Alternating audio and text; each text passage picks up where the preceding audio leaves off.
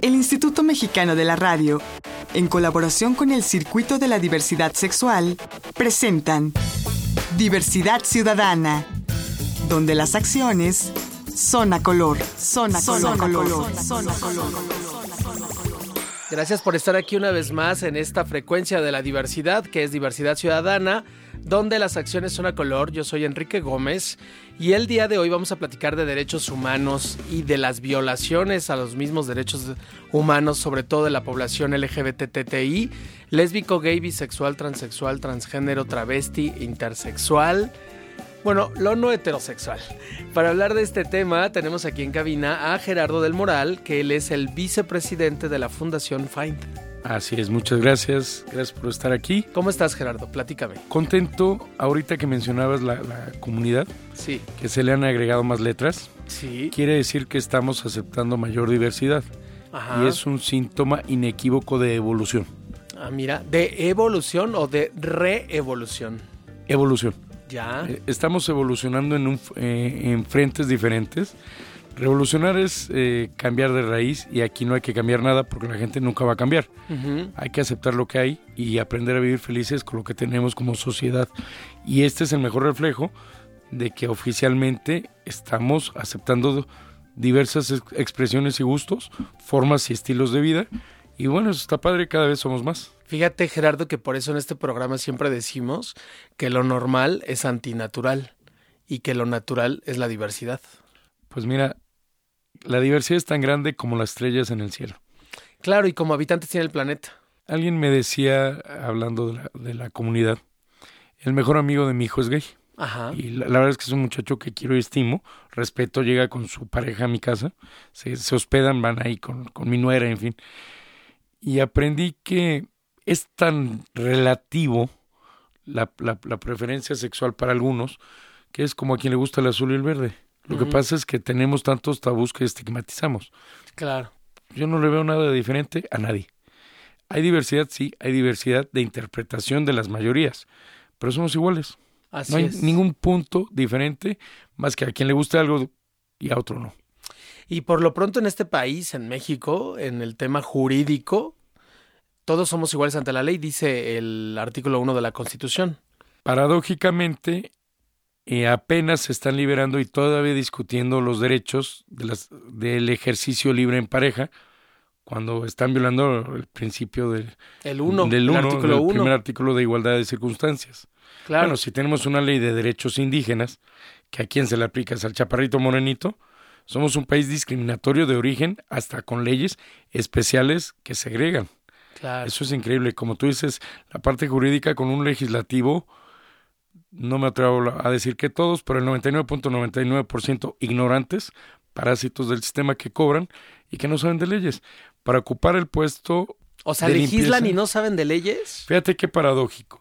Ajá. Para ser servidor público en el nivel de limpieza, pues son servidores públicos porque viven del erario, Sí, te requieres bachillerato terminado. Para ser diputado, saber leer y escribir. claro. No hay una, no hay una condicionante de mínimo estudios de licenciatura. No existe una carrera de estudios legislativos. Hay algunos diplomados, algunas maestrías de administración pública que connotan al derecho legislativo, pero no hay una especialidad. O sea, ¿tú crees que deberían de exigir mínimo un nivel de licenciatura con alguna especialidad en el tema legislativo? Mira, si no la representación popular, porque a lo mejor transgrediríamos o segregaríamos por cuestiones académicas a quien nos representa, Ajá. si los asesores de la Cámara de Diputados no deberían ser los compadres. Debería ser un servicio profesional de carrera Claro, con un instituto que regule quienes asesoran a nuestros legisladores. Claro. Sí, no, bueno, en este país es muy difícil porque generalmente la gente que tiene un puesto es por ser amigo de o pariente de. Bueno, hasta se compran casas blancas, ¿no? Bueno, entre otras cosas. Oye, Gerardo, pero a ver, platícanos. Ah, como dice el, popul, el Populix, a lo que te ruge, chancha. Perfecto. A ver, platícanos, ¿cómo se llama tu organización? ¿Cómo nace? ¿Hace cuánto? ¿A qué se dedica? Gracias, mira. Esto fue una iniciativa de la leche La Pureza. Sí. En ese momento eh, había de, ¿Estamos hablando de qué año? de- hace 20 años, 1900 y algo, para no hablar de, de edades. 97 97, aproximadamente. 98, Ya. nace esta fundación por la necesidad de que en Jalisco se extravían muchos niños y no había publicidad o medios en donde difundir los rostros de los niños y fueran identificados. Ajá. Un grupo de gentes preocupados acudimos con Carlos Aceves, el entonces propietario de, de la lechera que en paz descanse, Ajá. Y nos apoyó poniendo caritas de niños en los envases. Y eso sirvió de difusión. ¿Y qué con algún teléfono de con para un- encontrarlos? El, el de la Procuraduría en ese momento. ya. Se acerca a nosotros un señor que omito su nombre por respeto a la mesa, que tiene una fundación de investigaciones de búsqueda de niños robados. Firmamos un convenio con él de aportarle un millón de pesos en ese tiempo Ajá. para la localización de los niños. A los tres días demanda la lechera porque no había el millón de pesos. Y ya descubrimos que ahí era un- todo un cuento. Nos casamos con el tema, llegaban mamás de los niños Sí. a la, a la empresa. Entonces, el señor Juan Manuel Estrada, yo, la señora Lenita Solís, de Ambra, que es una buscadora de niños inmensa en este país, un- es un ángel. Ajá. Nos enseñó, nos llevó de la mano en este tema, Juan Manuel, Sí. eh, que actualmente presidente de la fundación, nos dedicamos a, a localizar niños, nos metimos en diferentes variables, Ajá. empezamos yendo a buscar pistas, después a coadyuvar con la autoridad, tuvimos una curva de aprendizaje Amplia. amplia Sí. de algunos años y nos volvimos coadyuvantes de la autoridad. Ok. Eh, eh, como fundación hemos sido la que más recomendaciones hemos emitido de la Comisión Nacional de Derechos Humanos. Ya. Quintuplicamos la Sí. petición de todos los estados de la federación junta en recomendaciones. Hemos ejercido la presión necesaria. Tenemos la bendición de haber coadyuvado en la recuperación de más de 300 niños, reintegrado a 300 familias En todo este tiempo, en 20 años. en 20 años. Es, Ok, entonces la misión central de es encontrar niños. de la Fundación Find es justamente lo que dice el verbo en inglés. Así es, encontrar. encontrar. niños y niñas. Niños y niñas, bueno, niñas y niños, chiquillos, chiquillas. Claro, bueno, y de ahí derivan otras, eh, otros objetivos que a través del tiempo han ido ampliando su, su actividad. Sí, de hecho, a la, a la hora de estar investigando, coadyuvando con la autoridad en las denuncias, dándole seguimiento, nos dimos cuenta del delito de trata, que muchos menores acaban en trata. Claro. Eso nos llevó a ser parte de la Comisión Intersecretarial contra la, la trata de personas, En la Secretaría de en la Gobernación. Secretaría de Gobernación, que actualmente preside el secretario Chong. Hay algunos senadores como Adriana Dávila, que es del Partido de Acción Nacional Tlaxcala, que es permanente ancla de esta comisión. Sí. Va y viene en las leyes. En fin, ha sido un trabajo. O sea, una vez más, desde la sociedad civil se está haciendo el trabajo que no está haciendo el gobierno, que no están haciendo los partidos políticos y que muchas veces no está haciendo los congresos ni federal ni locales. sí, de hecho, déjame decirte algo que es importante. En el tema de la búsqueda de niños, Ajá. hemos encontrado eco en la mayoría de los gobernadores. Hemos encontrado eco en el tema de trata de personas. Lamentablemente, la ley no favorece. Hay la voluntad política, sí. Hay una profesionalización de la atención a víctimas, sí. Este sexenio, de las muy pocas cosas rescatables, Sí. fue la creación de la Comisión Ejecutiva de Atención a Víctimas, que en la actualidad, en el trance de la ley, pues sí atiende a los colectivos de víctimas. Ves al comisionado presidente bajar a hablar con todos los colectivos. Hay una ventanilla única Ajá. para el tema de menores y habrá posteriormente para este tipo de comunidades, ¿no? Sí. Ok, entonces también tienen un tema de atención a víctimas. Así es. Bueno, y el público se preguntará, eh, nuestro programa se llama Diversidad eh, Ciudadana, que es de diversidad sexual. Dirán, ¿y qué tiene que ver todo esto con la diversidad sexual? Ah, bueno, ver, eso es muy importante. Muchos de los menores, menores no nada más son niños de dos años, Sí, son menores de 18. sí. Muchos menores extraviados son ausencias voluntarias. ¿Por qué? Porque son víctimas de trata dentro de su familia o de discriminación. La mayor discriminación sexual se da en la familia, en el seno familiar. Claro. Entonces huyen o son víctimas de crimen organizado. Mucha de la de, hemos detectado jovencitos en zona rosa, en la Alameda, en, en situación de prostitución, porque no hay prostitución infantil, hay menores en situación de prostitución. Entonces es una comunidad muy dañada. Entonces nos llegan denuncias, coadyuvamos en la búsqueda con las autoridades y detectamos que están o siendo víctimas de trata o en situación de prostitución, entre comillas voluntaria, porque muchas veces es por necesidad. Empieza por necesidad y acaban en comodidad. Claro, o en una, en una forma de trabajo, ¿no? De, sobrevivencia. De, su- de supervivencia. En su sistema de producción, de productividad. Así es, no, y además, si tú los escuchas, hemos trabajado in- inclusive en el tema de migrantes. Ajá. Hay muchos migrantes, LGBTs. niños, así es, son decenas de menores que están LGTB en la Alameda prostituyéndose. A ver, danos algo de cifras para darnos una idea más o menos a qué, a qué nos estamos enfrentando. En el universo de tu fundación, eh, ¿qué porcentaje vendría siendo gente LGBT? Pues un 40%. O sea, sí es un gran porcentaje. Sí, y te voy a decir que las cifras ahí es hasta que las vives, hasta que conoces a las personas, porque la mayoría de las familias, cuando te dan los datos del menor, no te dicen sus preferencias y ese es un grave problema. Claro. Nos acotan el área de búsqueda. sí. No, no, Hay- no, mi hijo no es. Claro. Claro, No, o no puede ser. O no puede ser. Claro. O simplemente evaden el tema y el área de búsqueda se va a otros parámetros. Y eh, hay un gran margen de error. Así es, un gran margen de error. El CAPEA no contempla una pregunta. El KPA es. El Centro de Atención para Personas Desaparecidas. Las instituciones, ninguna instancia gubernamental le pregunta la preferencia sexual del menor. Claro. Eso los deja en estado de indefensión y una línea De investi- vulnerabilidad. De vulnerabilidad y de que nadie los busque en ese tenor, Sí, claro. en esos guetos, en y esas con todos los riesgos que conlleva, ¿no? Que ya nos los vas a platicar, pero regresando de un corte. Claro que sí. Bueno, estamos en Diversidad Ciudadana, aquí donde las acciones son a color. Soy Enrique Gómez y tenemos aquí en cabina a Gerardo del Moral, que es el vicepresidente de la Fundación Find. No tardamos nada, regresamos. Estás escuchando Diversidad Ciudadana. Regresamos.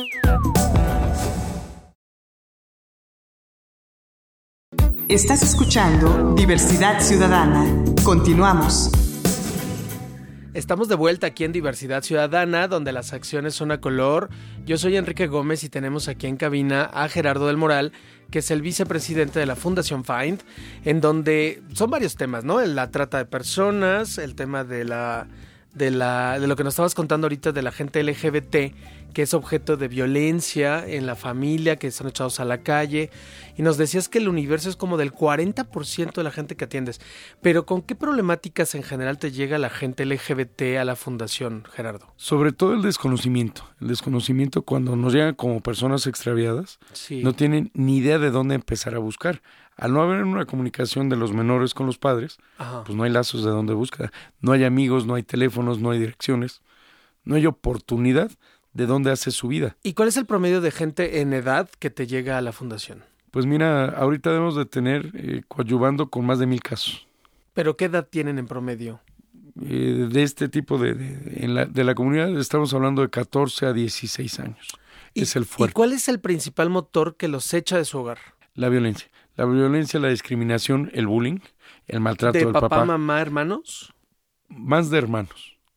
Mayoritariamente los que tienen hermanos, el 90% son víctimas de violencia entre hermanos. Hermanos y hermanas. Mm, Fíjate que las hermanas no es No tanto. más no hombres. tanto, es más hombres y sí son mayores. ¿Y, ¿Y en qué consiste en este hostigamiento, este bullying? ¿En golpes? ¿Amenazas? En golpes, en burlas, en que reprímete porque nos avergüenzas, entre no, no tengas un ademán y todo lo hacen mal, ¿no? Claro. Si se sonríen, ya están haciendo un acto de... de- Jotería. Jotería. Ya están, Oh, ya están joteando y eso es motivo de burla, preocupación y, y represión. claro. Entonces viven hostigados permanentemente porque aparte de todo no se pueden desenvolver porque los van a señalar de todo. Claro. Y eso hace un motivo de expulsión de sus hogares. ¿Y esta gente prioritariamente de dónde llega? ¿De comunidades rurales? ¿De comunidades urbanas? Fíjate que más de comunidades urbanas. La comunidad rural, yo creo que la, el índice, no tenemos cifras exactas, hay municipios donde es aceptado, Sí. donde es aceptado siempre y cuando no sea público. Que les dicen mayates, que les dicen, en fin, mil cosas. Sí. Y es común que de repente tengan sexo entre hombres o con la eh, transvestis o en cantinas y o y no es mal visto. No es tan mal visto si está Sí, tomado. bajo ciertas circunstancias. exacto, en algunos escenarios. Pero en las comunidades urbanas, sobre todo los cinturos, eh, cinturones de miseria de las ciudades, es donde más problemática hay. Claro. Parece contradictorio, los mayores índices de económicos, niveles eh, socioeconómicos altos, hay menos discriminación. Creo que debe de influir el tipo de educación, Claro. el tipo de sociabilidad, pero en las zonas marginadas la discriminación es altísima. Ahora, A ti te llega una víctima, te llega la fundación, ¿y cuál es el procedimiento? ¿Qué, qué, ¿Cómo lo tratan? ¿Qué hacen? ¿Cómo? Ok, lo primero es canalizarlo a las autoridades, que exista una denuncia. O sea, a, la, a, la, Procuraduría, a la Procuraduría del Estatal Estado. o PGR, dependiendo del tipo de, Sí. de circunstancias, se le canaliza a través de un departamento legal. eh, si no tiene hogar o se, tra- eh, se le hace la gestión para los albergues Ajá. O para las casas de seguridad que el gobierno tiene para estos temas. ¿Hay albergues del gobierno para atender a esta población? Bueno, mira, por ejemplo, si son niñas maltratadas, hay fundaciones Sí. que las reciben. O sea, hay otra vez DIF, desde la sociedad civil. todo en la sociedad civil. Ya. El gobierno es muy acotada su, su capacidad de respuesta en este sentido. Les dicen, pues, si está perdido, si está todo, pues que se quede ahí. Inclusive les quieren fincar una especie de delito, ¿no? Los, los tratan como delincuentes. No me digas. Es como la- la- las niñas o los niños que llegan de violación, Ajá, porque lo incitaste, ¿no? claro. O sea, si llega, sobre todo hemos visto jovencitos que se ven con más ademanes que otros, son maltratados en la autoridad. A ver, ¿qué está pasando ahí? Porque yo escucho en todos lados revistas, en periódicos, en radio, televisión, en todos los medios, que cada vez tenemos más y más leyes a favor de. Y por lo que tú me platicas, ni las leyes ni nada sirve. ¿Qué, qué está fallando ahí? Mira, te, te voy a decir un dato A ver. que es grave, Ajá. y gracias por el espacio, es un dato fuerte. La pederastía Ajá. o sexo con menores, más allá de lo considerarse una depravación o algo, en México es un vínculo de poder. ¿Qué pasa? Y te pongo un ejemplo práctico. Sí. Te digo con conocimiento de causa. Ajá. Si tú tienes una reunión con políticos, empresarios o gente que te interesa tener algún convenio Sí. y se siente ligado por una persona joven que tú estás presionando o pagando, se siente halagado y así van rompiendo cánones hasta llegar a tener relaciones con menores de edad, se hacen hombres o se hacen mujeres. Claro. En ese momento tienen tu libertad, tu conciencia y tu placer, tu vicio, devoción o como le quieras llamar. Claro. En ese momento, si eres capaz de abusar a un menor en complicidad con alguien, te puede robar el país. Claro. Los negocios sucios son más fáciles. La pederastía está vinculada a uso de poder. Claro. Es un vínculo de poder y eso nos lleva a las ausencias voluntarias, a la discriminación, a que salgan huyendo. Sí, por supuesto. Tenemos casos, Y bueno, y todavía hoy por hoy nos asustamos que por qué estará México como está, convulsionado, eh, tenemos violento, un gobernador en Veracruz, el señor Yunes, señalado, indiciado y se- hay denuncias en su hecho por pederastía y es gobernador constitucional de un estado. Si una persona así nos Y gobierna, además se supone que es la alterna fue la alternativa. en la en la averiguación de su carcuri está señalado como cómplice y nunca ha sido llamado a declarar. Ya. El socio sexual o socio de fiestas tiene 102 años de sentencia y el señor es gobernador. Oye, Gerardo, ¿qué tan difícil para ti es trabajar con este tipo de temas y tocar estas fibras tan pues tan sensibles del poder político, del poder religioso, como casos de pederastia, del poder este en México? Pues mira, no- sí nos han tocado, por supuesto, amenazas, violencia, nos han levantado, nos han encajuelado. Existen las denuncias de parte del señor Yunes, no me consta que sea él, nos han llegado 50 amenazas. Sí. Sabemos que es gente de poder, sabemos que nos exponemos. No lo estamos señalando como culpable, lo estamos señalando como indiciado, que hay una denuncia y que tiene que ser investigada y que la autoridad determine. Pero el problema es que ni siquiera es llamado a declarar. Claro. Entonces, el grado de impunidad, si el anterior gobernador se robó 100 mil millones de pesos, pues este que podemos pedir, ¿no? Claro. O sea, el grado de impunidad en este país es gravísimo. La comunidad LGTB Ajá. siempre ha sido dañada con impunidad. Siempre. Siempre. Sí, sí, sí. Siempre sí. es Sí, porque de todas las leyes que se han estado aprobando a la práctica, a la vida diaria, a lo cotidiano, sí hay un abismo, ¿eh? Ninguna contempla la protección de la misma familia. Por ejemplo. O sea, no es delito que el papá le pegue a alguien porque sea gay porque lo está educando. Nadie entra al seno familiar. Pocas leyes ingresan al seno familiar y protegerlos de la misma familia. Así es. No hemos evolucionado a un derecho familiar que contemple la protección LGTB. No hemos contemplado que Pero los sí albergues tengan bien- espacios reconocidos Ajá. de privacidad. Pero eso sí estamos bien preocupados por el matrimonio gay, ¿no? En vez de estas cosas que son mucho más importantes y que tendrían mucho mayor impacto social, Mira, la, como poner fin a la violencia, ¿no? la, la marcha esta de la familia. Yo, en lo personal, el tema del aborto, que es otro, sí estoy a favor de la vida, pero en el tema de la comunidad de las preferencias sexuales, se me hace una exageración de parte de la Iglesia Católica de que haga marchas para condenar. Yo creo que si quitas pecados, pues quitas limosnas. Esto tiene fondo de dinero. Si quitas al pecador que vive en el closet y que tiene relaciones con su sobrino, con su hijo y todo, pero que el padre lo perdona por una lana, pues ahí estás pegándole a la bolsa de la iglesia. Estás cerrando una minita. Exacto. Si quitas pecados, quitas limosnas. Ese es el fondo de las megamarchas y es el fondo del enojo. No es cuestión moral, porque los mayores casos de pederastía se dan al interior de las instituciones religiosas, no nada más católicas, ¿eh? Claro. de todo aquel que maneja dogma y fe que influye en la comunidad y en la familia. Gerardo, y luego nos estabas contando de todo el procedimiento dentro de la organización. Eh, ya una vez que hiciste contacto con las procuradurías, que haces las denuncias, después, ¿qué procede? Dar seguimiento, presionar a la autoridad. eh, o sea, tú nunca sueltas al menor. No, no hasta sentencia o hasta su recuperación. Tenemos casos de seis años. Tenemos, por ejemplo, ahorita el caso de los niños de- del albergue de Mama Rosa, Ajá. donde fueron abusados durante años, Sí, torturados durante años. sí. El Estado no les ha podido resarcir económicamente ni abrir oportunidad porque no existen ni siquiera en papeles. No tienen acta de nacimiento. Sus estudios que llevaron, se supone que adentro, no, no funcionan. Claro. O sea, no existen jurídicamente. Hay un abismo. Tenemos 300 niños que no han podido ser reinsertados a la sociedad. Ahora, dime algo, ¿cuáles son las consecuencias de, de toda esta desgracia que viven estas personas? Aparte de las psicológicas, La mayor consecuencia es que de víctimas pasan a victimarios. Si no son atendidos debidamente, se vuelven perpetradores. Un niño abusado que no es tratado va a abusar de otro en su adultez. El 99% se vuelve perpetrador. Ya. ¿Por qué? Porque hay un síntoma de venganza, de odio, de ahora yo la hago, y no es su culpa. Creció como víctima y no fue atendido. Entonces, en el momento que rebasa, ya es victimario. ¿Y tú cuántas personas de, de la, de la gente que ayudan ustedes crees que logran resarcir el daño al final del proceso? Yo creo que nadie logra resarcir, indemnizar, pero cicatrizar jamás. Es, esto es como lo- el alcoholismo en los alcohólicos anónimos. Las víctimas requieren permanentemente trabajar grupalmente porque hay escenarios que lo regresan a su víctimas. Pueden estar estables ahorita y ver una película de una violación y volverlo a vivir. Por supuesto, y se reabre la herida. Exacto, es de permanente. Gerardo, se nos acabó el tiempo. Claro. Lamento mucho porque es Perdón, muy interesante todo lo que. No, bueno, pero es muy interesante lo que nos platicas. Creo que vamos a tener que hacerte otro programa un día de estos. Será un gusto. Ya te invitaremos. Pero él es Gerardo del Moral Así y es es. vicepresidente de la Fundación Find, que se encarga de esta problemática que ya nos platicó muy profundamente y que después va a venir a platicarnos. Esto fue eh, Diversidad Ciudadana, aquí donde las acciones son a color. Yo soy Enrique Gómez. Gracias, Gerardo, por habernos acompañado. A ti.